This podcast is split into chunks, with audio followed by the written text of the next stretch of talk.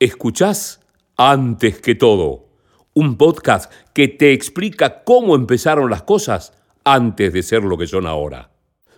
Hoy en Antes que todo hablamos con Pablo Vaca, editor jefe de la Mesa Central de Clarín. Un diálogo que recorre varias etapas por la que pasó uno de los sitios pioneros en Internet en Argentina y quien supo liderar por varios años las métricas de audiencia. Una charla en la que se valora, además, el trabajo periodístico y las formas de contar las cosas por sobre todas las cuestiones. Bueno, en realidad el primer, la, primera etapa de Clarín Online, yo no estaba en Clarín, yo estaba en Editorial Atlántida, en la revista Gente, y te estoy hablando de mediados de los 90. Claro. Yo en ese momento con Ramiro Fernández Varela, que fue un pionero de este tema, pusimos gente online en el 96 eh, todo Dial-Up. Claro, sí, Bastante bien Dial-Up. Sí, sí. Em, pero Clarín empezó en el 96 eh, y con una redacción aparte. De hecho, incluso hasta tenía una estructura empresarial aparte. Em, pero es imposible analizar el, el, crecimiento de Clarín digital si no tenemos en cuenta que Clarín es, es y era el diario en papel más vendido. El, papel eh, atraviesa toda la evolución digital de Clarín, incluso hasta el día de hoy sigue siendo sumamente influyente. Em, para hacer más corta la historia, eh, en 2015 eh, ya, pero ves, digo, pasaron 10 años, 15 años de un momento a otro, ¿no? O más. Eh, en 2015 se decidió empezar a tomar un, un impulso fuerte con, el tema digital y eh, tal vez porque se empezó a ver por primera vez que crecía la publicidad, que crecía el tráfico digital, que crecía la publicidad digital, que, que todo el mundo iba para ahí y que a la vez los números del papel eran declinantes, ¿no? Tanto en, venta de ejemplares como en, como en, anuncios, y que esos números se aceleraban.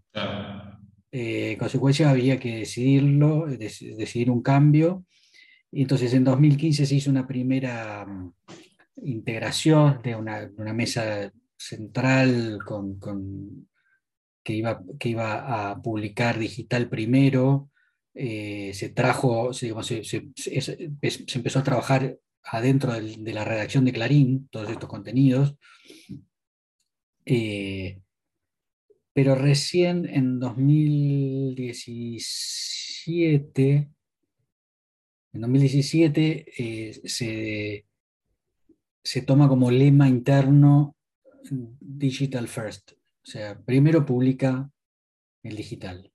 Hasta ese momento se esperaba las notas del papel y eso se publicaba después en la web, salvo, salvo los brequiños. ¿no? Em, y en 2017 se decidió finalmente dar el gran salto, que es, no, primero publica, eh, todo lo que sea se publica primero en la web. Eso tuvo una segunda este, corrección, digamos, una, un segundo avance que fue primero eh, publica la web, pero además los contenidos se producen para la web y después se adaptan para el papel. Esto culturalmente fue un, shock enorme y eh, paralelo a eso se armó un equipo eh, que nosotros llamamos el Hub Papel, que es un equipo de editores y periodistas que son los encargados de volcar al papel todos los días los contenidos que se producen en la web.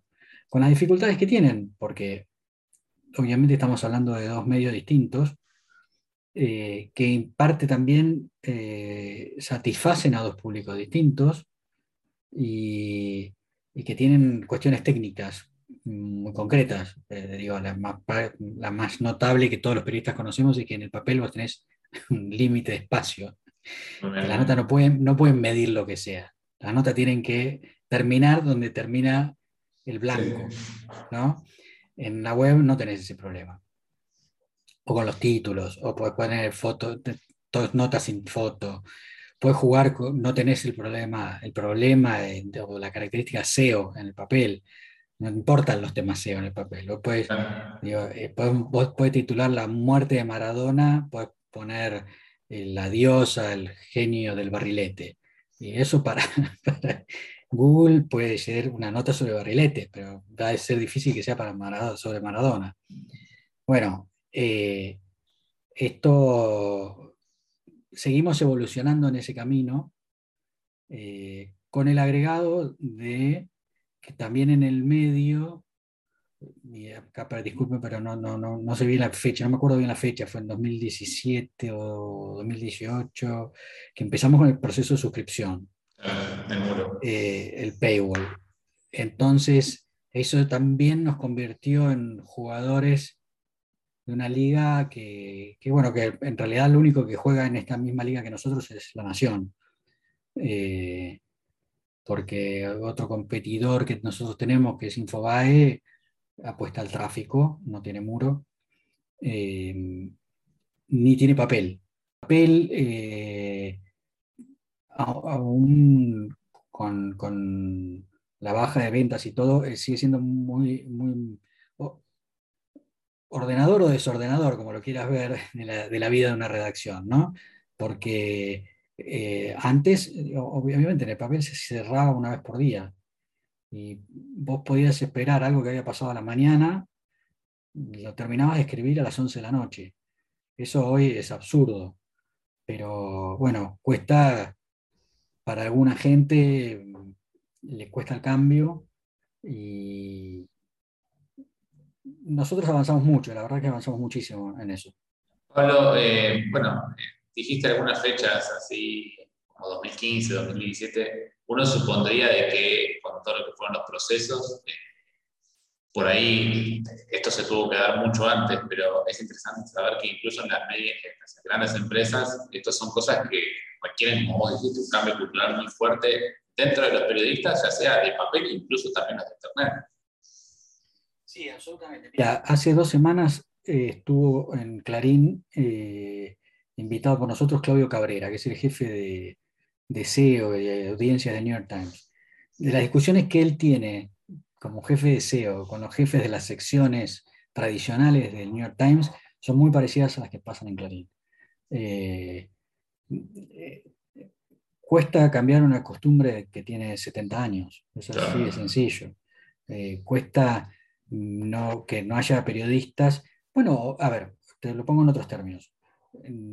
esa vida que, el presidente y el, el, partido oficialista en este momento tiene un una gran enojo con Clarín habitualmente. ¿no? Entonces, pero cuando el presidente o el gobernador de la provincia, Axel Kicillof o algunos, se queja de Clarín, se queja de la tapa de Clarín se queja es porque ellos también lo siguen viendo en papel. El papel tiene un, poder, eh, una influencia en ese círculo rojo de la política, de los empresarios, eh, que no tiene nada que ver con su poder eh, de alcance, digamos, con, la cantidad de, de, lecturas que genera la web, que obviamente es mucho mayor, incluso los ingresos publicitarios o los ingresos de suscripciones. Nosotros tenemos 400.000 suscriptores aproximadamente, un poco más ahora, y es mucho más de lo que vende el papel. Eh, pero bueno, hay una cultura que no, es solo entre los periodistas. Eh, incluso te diría, eh, pasa por ejemplo en los, deportes, los, los, futbolistas, que les gusta verse más en la tele o en el papel en olé, que, eh, que lo que valoran que aparezcan en una nota digital, en olé digital, ¿no? o en Clarín. Yo trabajé, eh, después de esa experiencia en gente, eh, de poner online en gente, yo me fui, yo trabajé en La Nación, donde también experimentábamos con, con lo que eran los primeros palotes. La Nación estaba online desde el 96, yo te estoy hablando ya del 99, 2000. Y yo de la Nación me fui a un sitio que se llamaba porsalir.com, eh, que era una especie de guía de salidas, un timeout. Y era plena primera burbuja de Internet. eh, y teníamos un staff enorme, eh, era, era espectacular y, y todos íbamos a ser multimega millonarios muy rápido gracias a las stock options que teníamos. A los tres meses estalló la burbuja de internet y cerró el sitio. Nos quedamos todos en la calle. Eh, la nación, por supuesto, sigue ahí, ¿no? Este, e- eso a mí me generó un- un- una primer gran desconfianza hacia la, el internet vinculada a los medios, ¿no? Cómo hacer, cómo, porque era, es cómo hacer plata finalmente. Eh, la, la lectura de los medios, ¿no? Eh, que es una discusión que sigue existiendo. Eh, porque eh, cuando vos vendías una revista, está bien, es un objeto físico, es fácil de entender cómo lo haces plata. Y además le pones unos avisos, listo. Pero los medios en la, en la Argentina, los medios importantes, no hacen beneficencia. Son empresas que necesitan ganar plata. Y vos necesitas que ganen plata para que te sigan pagando el sueldo. Y, además para trabajar mejor, porque obviamente cuanto más presupuesto tenés, me- puedes hacer mejores notas, mejores investigaciones, tener mejores eh, periodistas, etc.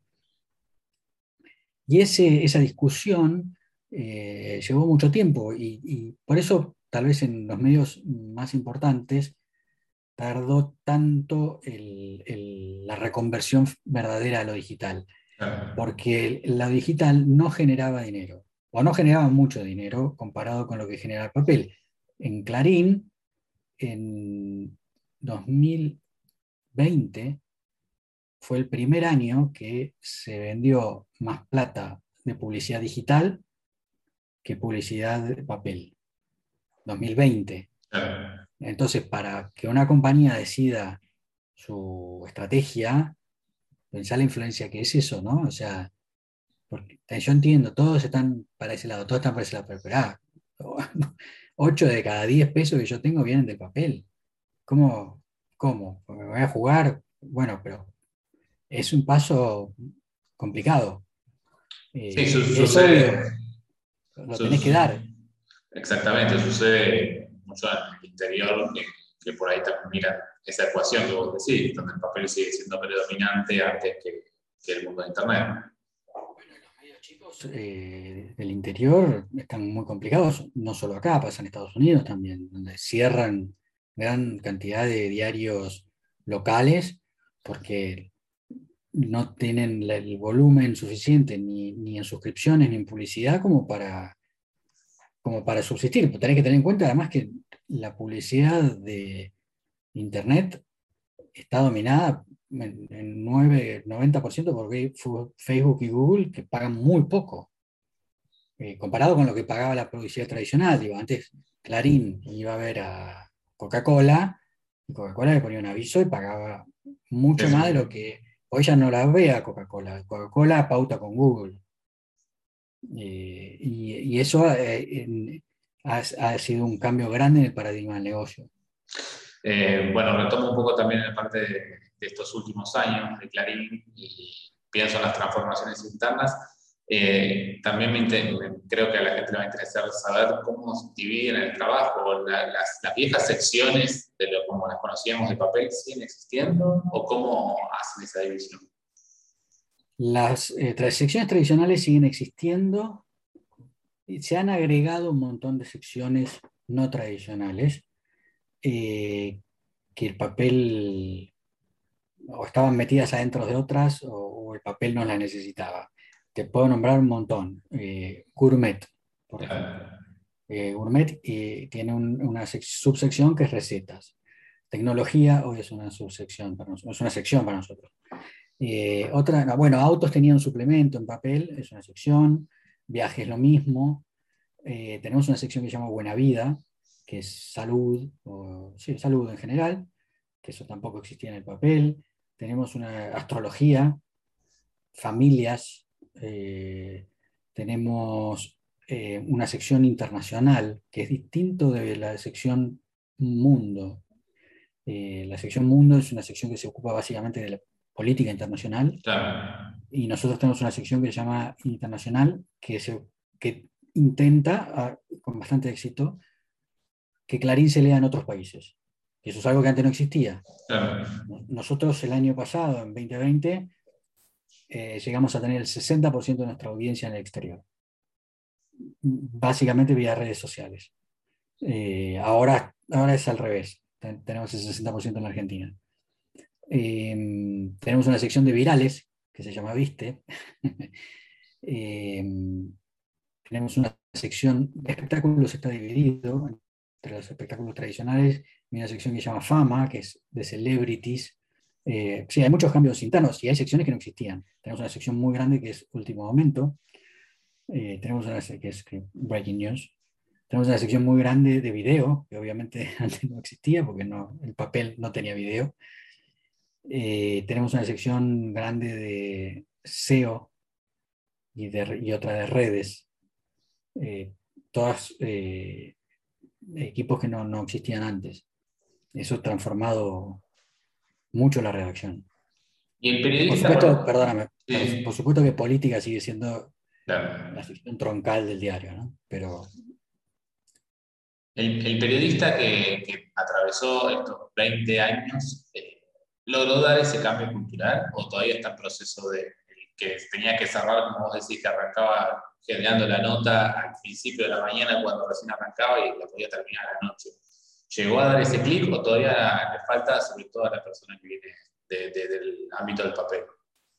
No, a ver, hay de todo. Hay periodistas a los que les costó más o les cuesta más y periodistas que no les costó. Eh, te diría que la gran mayoría se adaptó. hubo un enorme trabajo de capacitación y de insistencia. finalmente, cuando vos le mostrás a un periodista que su nota, eh, que está en el papel, y no sabe, sabe, bien cuánta gente lo vio, pero digamos que ese día el diario vendió 100.000 ejemplares. ponele. Pero que su nota, solamente su nota, tuvo ese día 200.000 usuarios únicos, el tipo sabe que lo están leyendo más. Eh, y es, tangible, es tangible. Eh, la repercusión en la web es mucho mayor. O que su nota hizo 8 suscripciones o 10 suscripciones, que es un número bastante alto. Eh, todo eso se trabaja mucho, se trabajó y se sigue trabajando todavía en la redacción. Y que se entienda, bueno, mira, pero tu nota tuvo tanto porcentaje de tráfico vía orgánico, tanto de home, tanto de redes, eh, y, qué trucos, entre comillas, puedes usar para que tu nota sea más leída en la web. Eh, y, eh, bueno, y a algunos les gusta más y a otros les gusta menos, a algunos no les gusta nada. pero en general se ha hecho un gran trabajo, es, es, un, es una lucha cotidiana, pero sí, sí, por ahora vamos ganando. Eh, lo último, para no molestarte, yo sé que este, este podcast lo escuchan muchos estudiantes, sobre todo de comunicación, y nada, me imagino que los perfiles también van cambiando, ¿no? ¿Qué es lo que están buscando o lo que buscan a la hora de decir, bueno, necesitamos incorporar una nueva persona? De los más jóvenes, me imagino, ¿qué es lo, lo diferente que están buscando constantemente ustedes? Eh, yo creo que en lo esencial siempre buscamos lo mismo, que sea un buen periodista. Eh, no importa el formato. El, buen periodista es una persona que es curiosa, que le, llama la atención muchas cosas muy distintas, que le gusta contar lo que ve.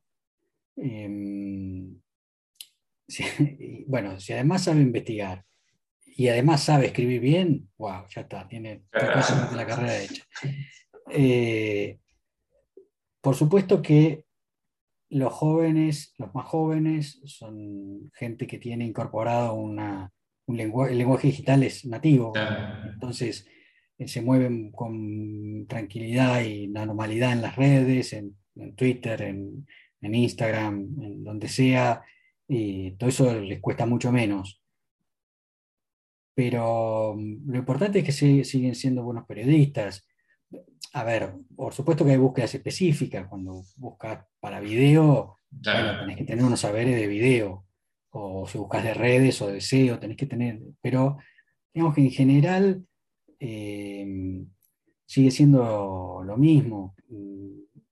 Tenés que ser buen periodista, tenés que, te tiene que interesar qué está pasando y, cómo contar lo que está pasando, ¿no? Eh, e, eso, esa es la, clave. Mm.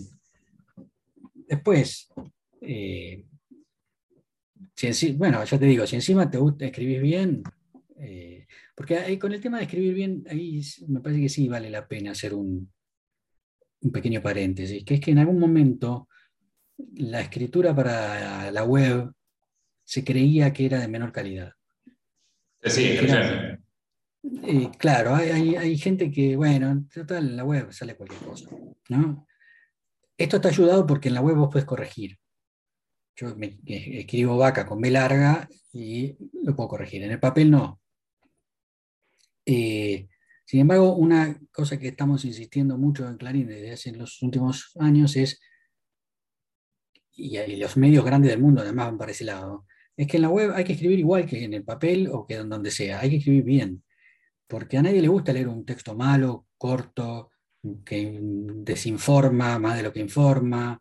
Eh, el periodismo de calidad, que es finalmente lo que te va a dar suscriptores, eh, está en la, tiene que estar en la web, no, no puede ser eh, clase B, ¿no? Que fue, un prejuicio que reinó mucho, mucho tiempo y que en Clarín ya no, por lo menos lo hemos desterrado. No, no, no, no puedes publicar cualquier cosa. Total, total lo leen en Facebook en México. ¿Entendés? Eh, no, no, no se puede. Eso está. Ya está mal visto dentro de Clarín, está, y supongo que en muchos otros medios también.